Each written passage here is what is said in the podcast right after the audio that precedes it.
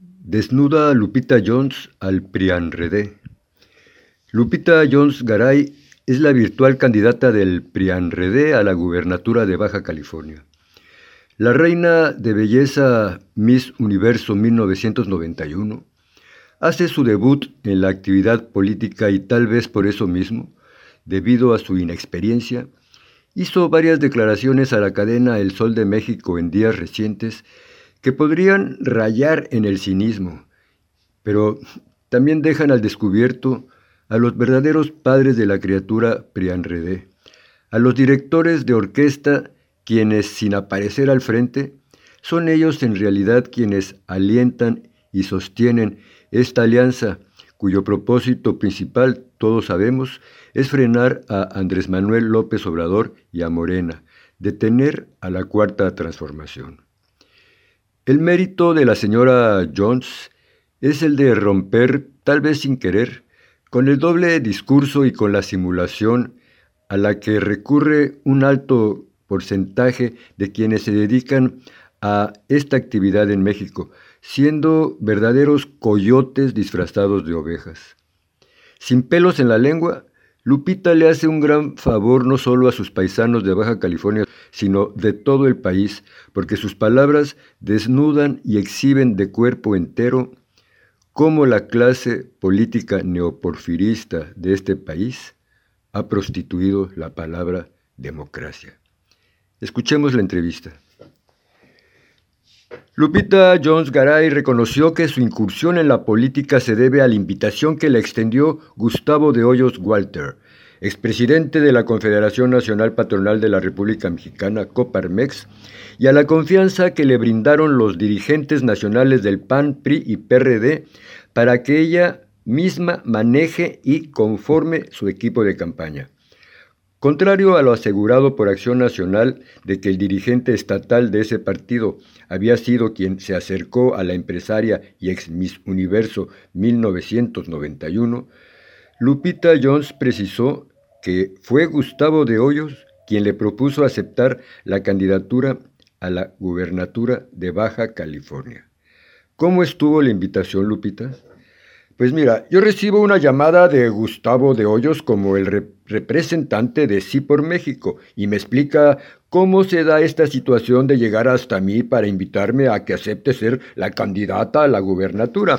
Y yo le dije, espérame, espérame, hay muchas cosas que pensar, que reflexionar, no debemos ser superficiales para tomar una decisión así. Le dije, espérame unos minutos. Entonces me doy a la tarea de hablar con los presidentes nacionales de los tres partidos para decirles, a ver, a ver, a ver, a mí me está llegando esta invitación, pero yo quiero saber qué tanto les interesa ganar Baja California, porque si yo acepto, si yo acepto la invitación de Gustavo, es para ir a ganar, no para ir a pasear, ¿eh? A mí no me van a poner para ir a pasear nada más. Y en segundo lugar, van a respetar mi autonomía e independencia para tomar decisiones en cuanto al manejo de mi campaña. Los tres se mostraron muy respetuosos y dijeron, cuentas con nuestro respaldo, Lupita, como estructura, pero las decisiones son tuyas. Hasta aquí la entrevista con el Sol de México. ¿Qué les pareció? La sencillita le dicen, ¿eh? Toda una joya de la politiquería la mexicana, ¿verdad? De golpe y porrazo, la ex Miss Universo revela que son los grandes empresarios de este país quienes ponen, quitan, proponen e imponen candidaturas a modo en el PRIANREDE y que no son los partidos políticos los principales actores en las campañas electorales, porque son los patrones quienes ordenan y mandan. Ellos solo obedecen. ¿Para qué sostener entonces un pesado y costoso sistema político basado en partidos que no funcionan y que son solamente la fachada de una democracia inexistente? Gracias a la señora Lupita, ahora sabemos algo que se sospechaba, que Gustavo de Hoyos es el patrón y que los demás son solo los gerentes del cada vez más desprestigiado PRIANREDE.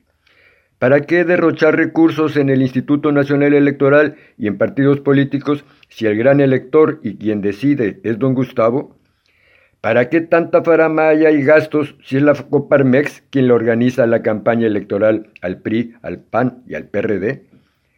Otra revelación que hace ruido, porque da lástima y también lastima, es la actitud rastrera, humillante, vergonzosa, asumida por las dirigencias nacionales, estatales y municipales de esos tres partidos, al aceptar sin el menor gesto ni resistencia las órdenes provenientes del patrón de registrar a la señora Jones como su candidata común a la gubernatura de Baja California y además también tener que soportar con la cabeza baja el trato irrespetuoso y déspota de una mujer mal acostumbrada a ser tratada como reina. Lo que tú digas, mi señora, dan pena, ¿eh? Dan pena ajena a estos neoporfiristas tan acostumbrados a comer inmundicias sin mover siquiera un músculo de la cara.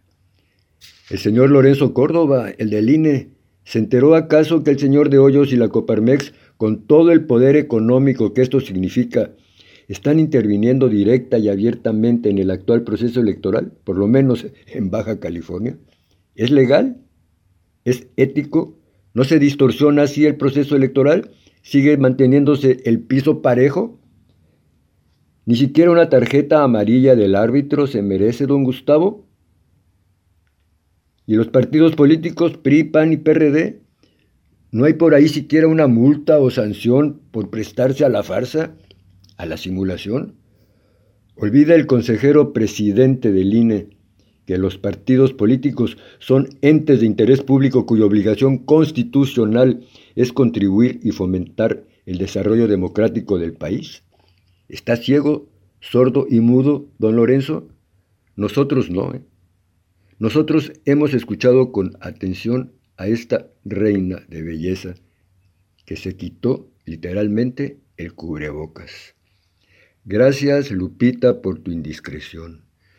Y a ustedes, por favor, muchas gracias. Ayúdenme a correr la voz.